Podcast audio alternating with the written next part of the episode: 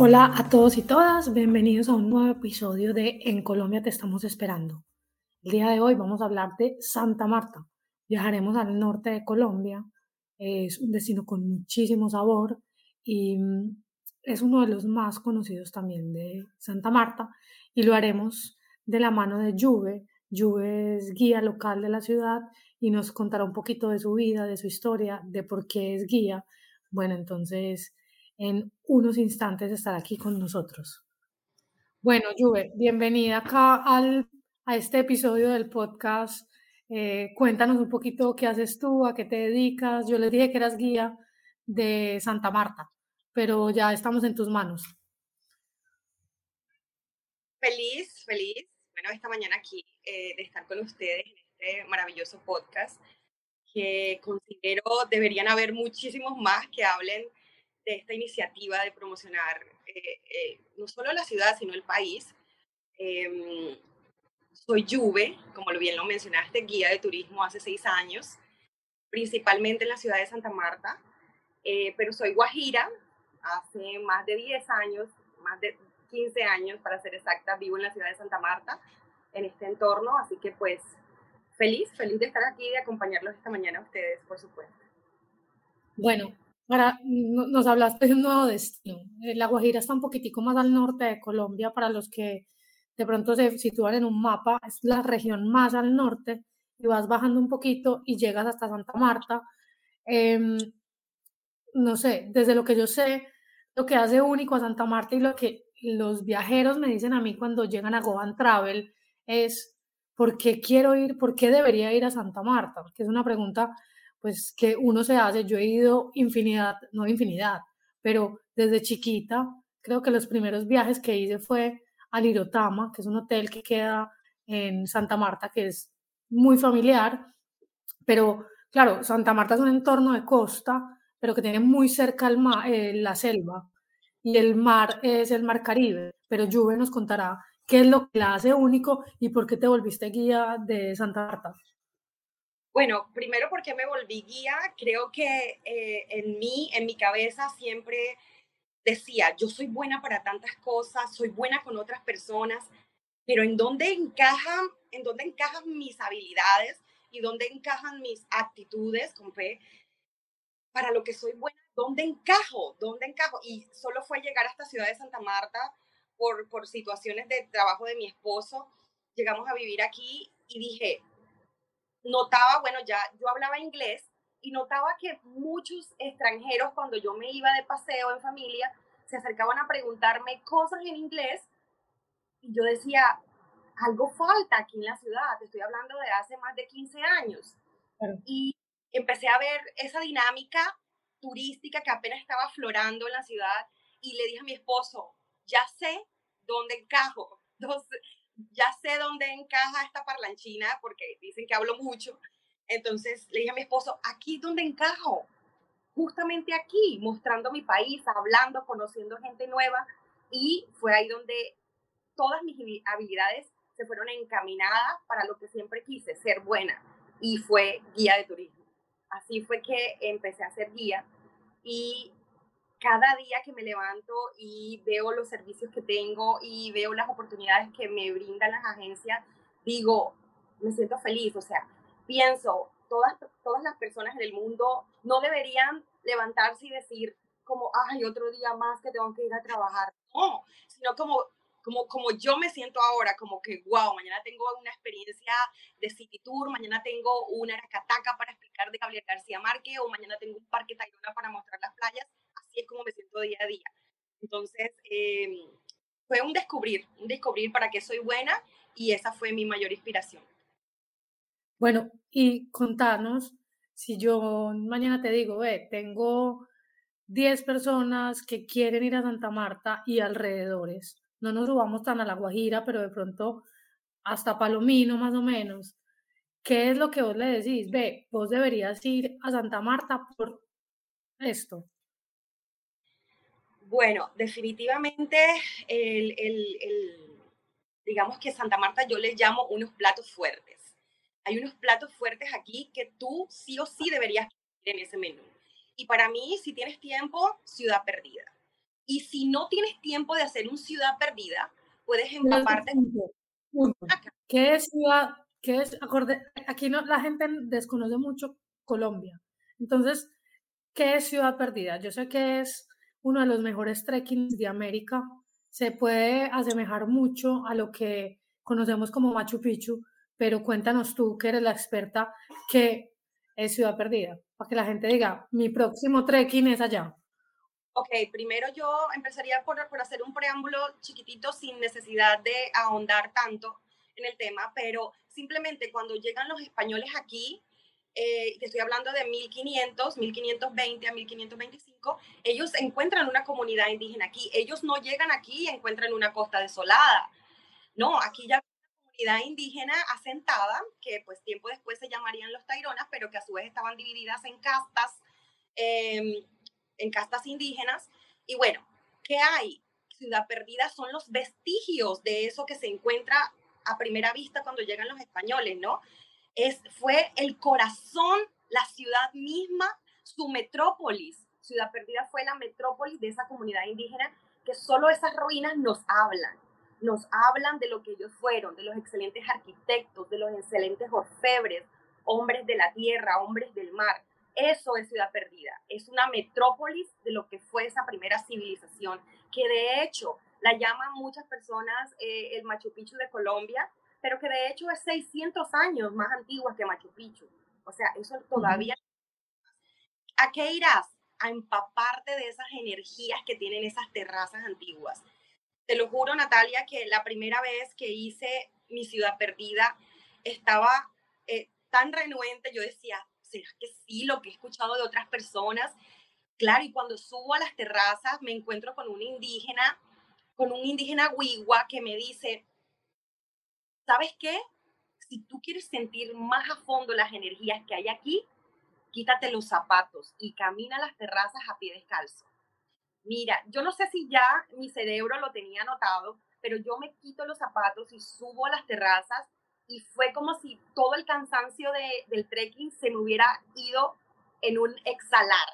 Fue una cosa maravillosa. Entonces, sí estoy convencida de que el trekking a Ciudad Perdida es uno de los principales que debes hacer si tienes tiempo, porque te muestra, te muestra, te enseña de las energías y te empapas de las energías que hay allí que hubo alguna vez y que todavía permanecen en Ciudad Perdida. Para mí eso es, eso es uno de los platos fuertes de la ciudad. Es un trekking de tres días, desde Santa Marta. Cuatro o cinco días. Yo, Cuatro o cinco días. Yo normalmente em, aconsejo, cuando me preguntan y piden mi consejo, es que si no eres tan atlética, tan deportista, elijas los cinco días.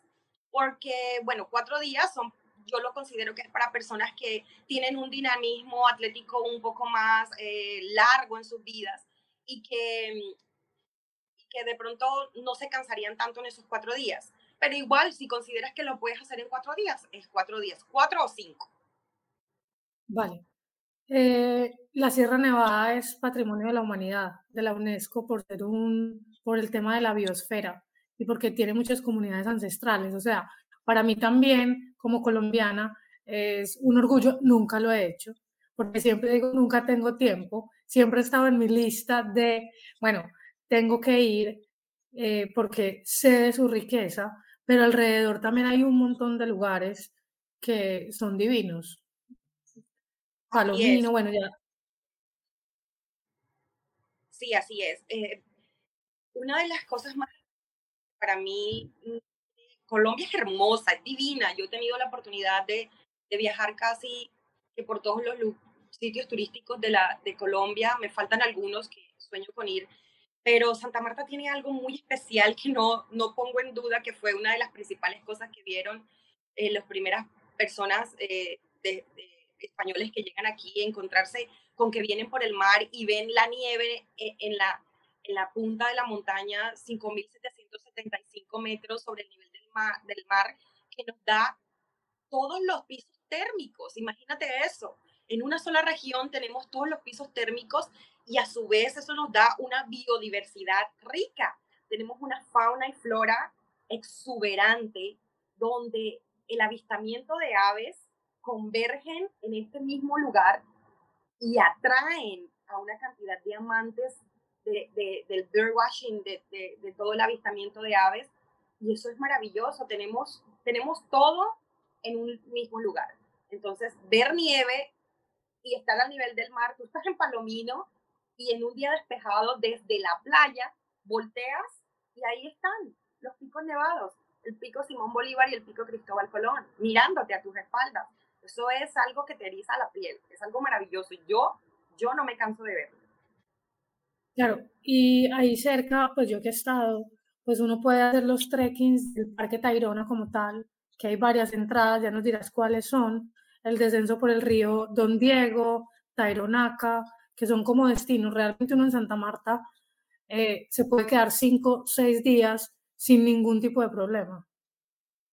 Claro que sí. Eh, la ciudad como tal ofrece unos, una cantidad de hoteles, de todo, para todo tipo de bolsillo. Tenemos en el centro hostels que tienen, una, que tienen un menú de actividades súper atractivo para todo tipo de viajeros. Pero si las personas buscan un poco más de tranquilidad, hay una oferta hotelera bastante importante eh, en cercanías del Parque Tayrona, donde ha, ha crecido esa oferta turística mucho y ofrecen una cantidad de, alternativas para todo tipo de viajeros. Sí, las entradas al Parque Tayrona, eh, tenemos el, trekking normal, eh, que es la entrada principal del parque. El parque cuenta con 15.000 hectáreas, donde 3.000 de esas hectáreas son marinas, así que porque es demasiado grande tiene varias entradas, pero la principal es Saíno. La entrada Saíno, hablando de Saíno, un paréntesis, Saíno es un un cerdito salvaje. Saíno es eso. Ese animal se encuentra por, por el parque, en el bosque seco tropical, entonces por eso esa entrada se llama Saíno, es ese cerdito pequeñito salvaje. Saíno es la entrada principal al parque y, y cuenta con 14 kilómetros, de, 7 eh, de ida y 7 de regreso. Quiere decir que lo harías en dos horas, dos horas y media, ir hasta la playa Cabo San Juan y volver. Ese es el más popular. Luego tenemos eh, otras entradas que son mucho más tranquilas, y me refiero a tranquilas porque no tienes que caminar. Entonces llegas en tu carro o en un carro de turismo y entras por la entrada de Palangana que te va a llevar en dos direcciones, eh, hacia Playa Cristal o hacia la bahía de Gairaca. Y en la bahía de Gairaca te puedes mover hacia una playa extraordinaria que debo confesar es una de mis favoritas, que es Playa del Medio. Entonces, em, si quieres descansar, pasar un día de relax sin tanta perturbación, puedes escoger justamente esa playa, playa del medio, donde llegas a Gairaca, tomas una lancha, siete minutos, cruzas y ahí estás en playa del medio. Una playa de un azul verdoso, no sé cómo describirlo, es maravilloso. Puedes ver hasta tortugas, es impresionante cuando las tortugas carey salen a, a tomar aire y tú puedes verlas, es impresionante. O puedes seguir derecho si la misma entrada de Palangana hacia Playa Cristal, que tiene una zona eh, coralina muy hermosa donde se practica snorkel y hacen avistamiento de una cantidad de peces multicolores maravillosos. Hay una cosa que hay que aclarar del parque y es que el parque cierra eh, dos o tres meses al año para preservarlo, para bajar el nivel de carga del ecosistema y que pueda volver a surgir un poco y, bueno, y que no se dañe tanto porque Santa Marta en los últimos años ha tenido muchísimos turistas y son muchos los viajeros que llegan a visitar el parque, muchos los viajeros que llegan a Cabo San Juan, a Playa Cristal, eh, entonces siempre cierran, entonces antes de planear tu viaje es importante que lo tengas en cuenta o que nos contactes y nosotros te decimos cuándo se planea el cierre y cuándo no. Usualmente está las fechas definidas, pero a veces se cambian. Sí, y ahora que lo mencionas, las fechas de cierre del Parque Tayrona tienen que ver mucho con las comunidades indígenas. Eh, enlazando un poco lo que dije de, de los primeros indígenas, en estos momentos o actualmente tenemos cuatro comunidades indígenas que son descendientes de esos primeros indígenas taironas ellos hacen una remoción de energías del parque.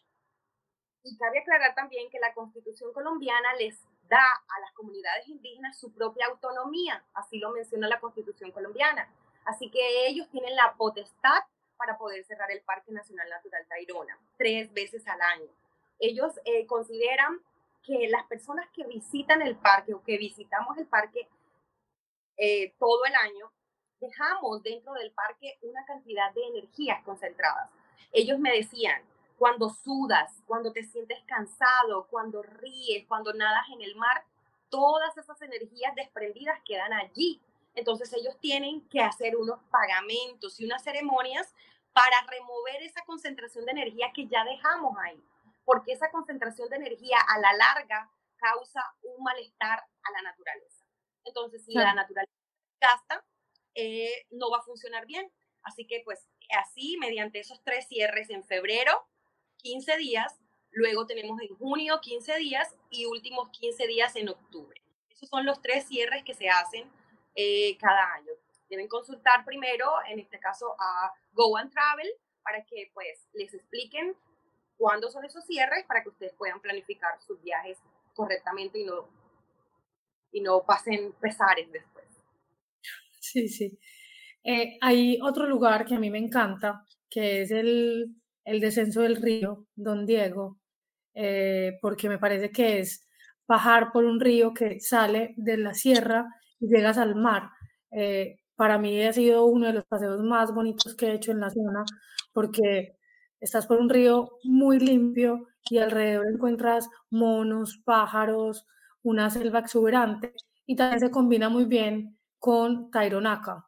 Yo tuve la fortuna de estar en una ceremonia de una aseguranza indígena con uno de los mamos y Colombia tiene eso, que todavía tenemos comunidades ancestrales vivas, que en muchos lugares del mundo no, que te hablan de en Perú, en Machu Picchu, es que aquí vivían los, es que aquí vivía esta comunidad, aquí vivían estos otros, ¿no? En Colombia, en las playas de Santa Marta fácilmente te encuentras con una mujer indígena que teje sus mochilas. Entonces en Taironaca puedes vivir el tema de las aseguranzas, si hay ceremonias, si no, y el descenso del río.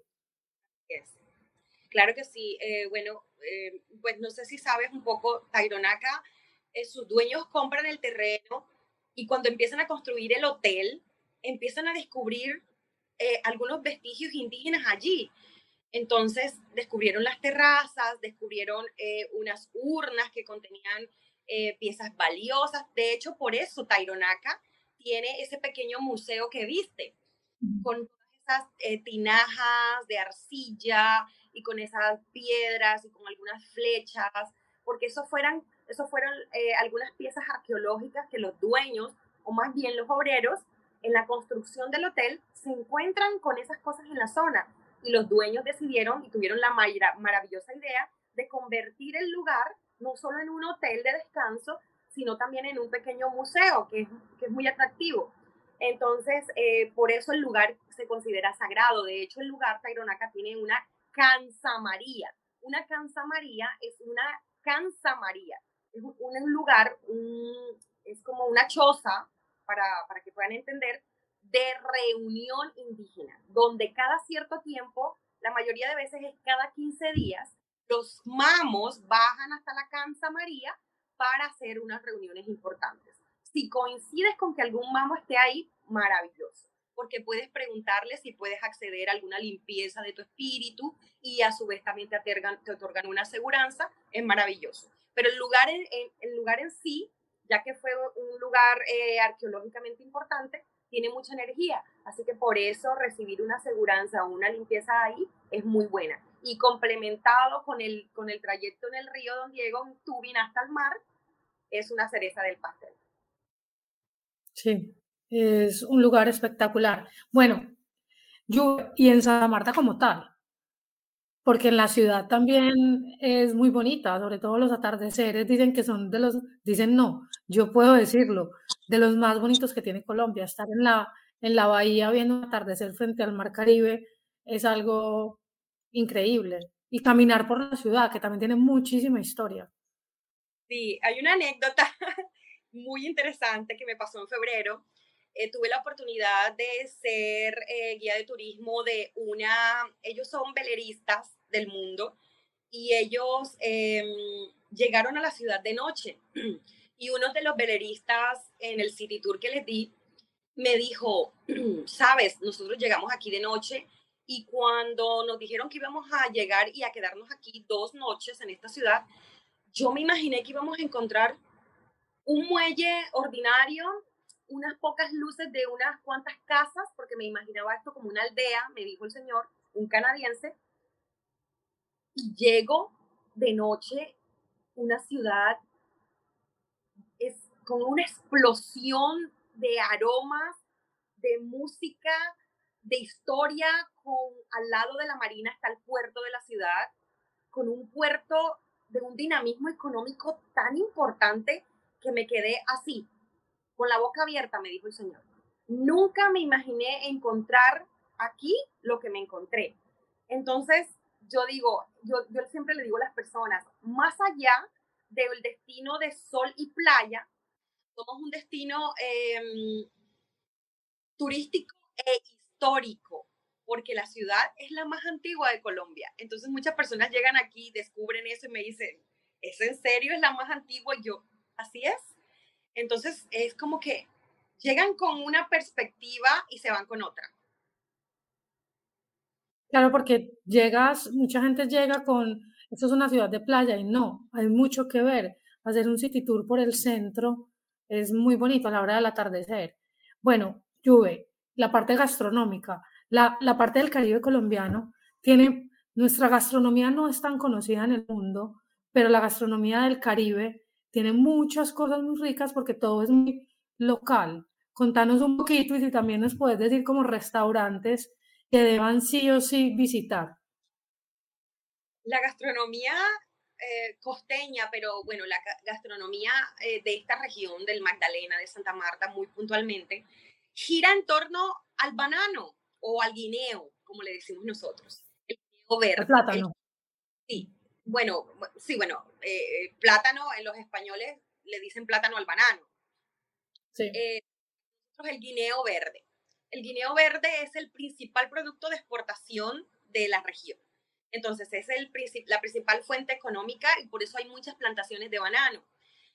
El cayeye nace de la necesidad misma. El cayeye, ya te voy a explicar, es un, como si estuvieras haciendo un puré de papa, pero en vez de usar papas vas a usar el banano o el plátano verde. Lo pones a cocinar, cuando ya está muy suavecito lo sacas, lo maceras y le echas mantequilla y le rayas mucho, mucho queso. En su preferencia costeño, pero si no tienes costeño, pues el que tengas.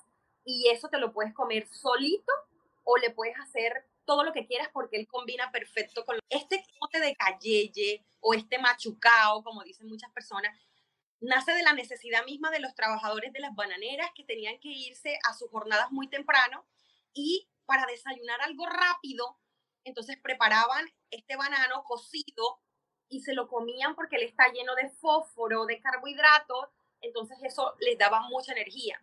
Es ahí donde nace eh, este plato que hoy es insignia de la ciudad de Santa Marta y del Magdalena y gira mucho en torno al cayeye, pero como también somos una ciudad al lado del mar, también comemos mucho pescado y mucha comida de mar, pero más que nada pescados, acompañados con patacones, eh, de guineo. También comemos mucho arroz de coco y mucho, muchas limonadas, muchos jugos. En Colombia tomamos muchos jugos, ya sabes, tenemos muchísimas frutas y bueno, y esas son las principales ofertas gastronómicas. En cuanto a restaurantes, bueno, es algo que me preguntan mucho, pero eh, yo, personalmente, yo tengo eh, un número uno que mm, es simplemente maravilloso de que entras porque se llama Guásimo y Guásimo, su dueño, pero espero que Fabián el podcast sabe, em, es, él es un artista y no solamente un artista que pinta, porque él pinta, es un chef artista. Él lleva la cocina magdalenense a otro, al arte. Es como transformar la cocina magdalenense en arte y tú llegas ahí, la atención combinada con, esa, con esos sabores es un 10 de 10, es un 11 de 10. Es, Guásimo es maravilloso, es un lugar, eh, en sí el lugar físicamente es muy atractivo porque está lleno de las pinturas que hace el dueño. Y bueno, es, es mi número uno. Y comida callejera, pero comida callejera en el buen sentido, hay muchas. Si tú te quieres comer una buena arepa de maíz con queso asada al carbón, está la señora Gilla, que es muy reconocida en la ciudad. Si quieres comer pescado fresco, puedes ir a la Plaza de Mariscos y Pescados del Mercado, que fue un lugar renovado y que hoy en día brinda esta oferta gastronómica real, digo yo real, porque está el pescado ahí crudo en la, Plaza de Mariscos y Pescados y estás al lado y te lo fritan y te lo comes. O si quieres ir a comer eh, también comida de mar, también está donde Chucho. Y si quieres probar unas arepas combinadas con un glamour, puedes ir a Lulo en el Callejón del Correo. Una maravillosa explosión de comida local fusionada con arte, digo yo, y que te quedas de verdad con ganas de más. Bueno, yo como para que vamos cerrando un poco y recapitulemos, nosotros les recomendamos a, los, a las personas que visiten Colombia, la tengan la oportunidad de subir al norte porque es donde pueden tener más fácil eh, acceso a comunidades ancestrales, más o menos estar en lo posible, mínimamente, un día en la zona del, de Parque Tayrona o Taironaca para hacer el descenso del río Don Diego y por lo menos un día en, ciudades, en la ciudad de Santa Marta. Sería, pienso yo, no sé si mm, lo compartes o me complementas, mínimo, mínimo, cuando, cuando tú dices, es que no puedo agregar un día más, mínimo dos días completos. Pero si tú eres de las personas que dicen, no, yo quiero un poco más, pienso que uno debería quedarse un tiempo, unos días, dos días, noches en la zona de Palomino o de cerca al Parque Tayrona y, una, y, una, y un tiempo también en la zona de Santa Marta. No sé ahí qué me complementas tú. Sí, eh, estaría perfecto hacer eh, el Parque Tayrona, si cuentas con dos días o con tres, eh, podrías hacer Parque Tayrona y completar con un City Tour. Es, sería lo ideal, hacer Parque Tayrona y complementar con un City Tour o con un, con un Food Tour, con un tour de comida. esos dos sería como, como lo principal visitar de pronto alguna playa local, el poblado de Taganga y empaparte un poco de, cómo es la cultura en Taganga de pescadores y de turismo. Pero, pero sería lo esencial, un parque Tairona o, y quedarte en la ciudad con un city tour o un city tour y hacer también el descenso sobre el río Don Diego y Taironaca. Estaría más que... Hay un punto que para los que son amantes del café, hay café en la sierra. Yo soy amante del café. ¿Sabes qué? Otra cosa que sorprende muchísimo, no solo café, café y cacao. Tenemos un café, cacao, claro. Chocolate orgánico de la Sierra Nevada maravilloso. Y eso es algo que lo sorprende mucho. Me dicen, ¿cómo así que aquí hay café? Claro, hay un tour de cacao y café, o hay un tour de café, o hay un tour solo de cacao. Y la gente se queda maravillada. ¿Cómo así que un día puedo estar en la playa y otro día puedo estar en plantaciones de café? Claro, entonces, si, tú eres un extranjero y dices, yo prefiero el mar porque no me gusta la montaña, porque vivo en Suiza y no quiero montaña, y quieres ver el café, la producción de café colombiano, y decir, yo no quiero ir al eje cafetero, en Santa Marta, tú puedes vivir la experiencia cafetera también. O sea, es un combinado muy bonito y puedes agregar y ver, claro, tenemos una montaña enorme en Santa Marta que te permite tener todos los pisos térmicos.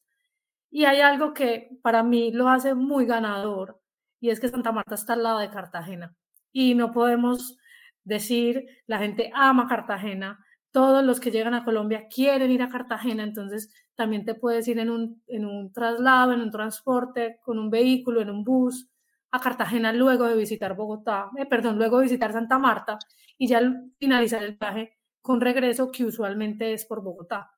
Entonces Santa Marta a mí es un casi que en todos nuestros viajes siempre lo incluimos y lo podemos adaptar a lo que cada uno quiera, pero es un lugar que se debe visitar porque tiene muchos puntos y muchas eh, cosas muy experienciales. No es como visitar cualquier otra ciudad del mundo. Aquí puedes estar con gente, conversar. La gente, Juve, la misma, la ven, es alegre, se ríe y eso te va a encontrar todo el tiempo en Santa Marta.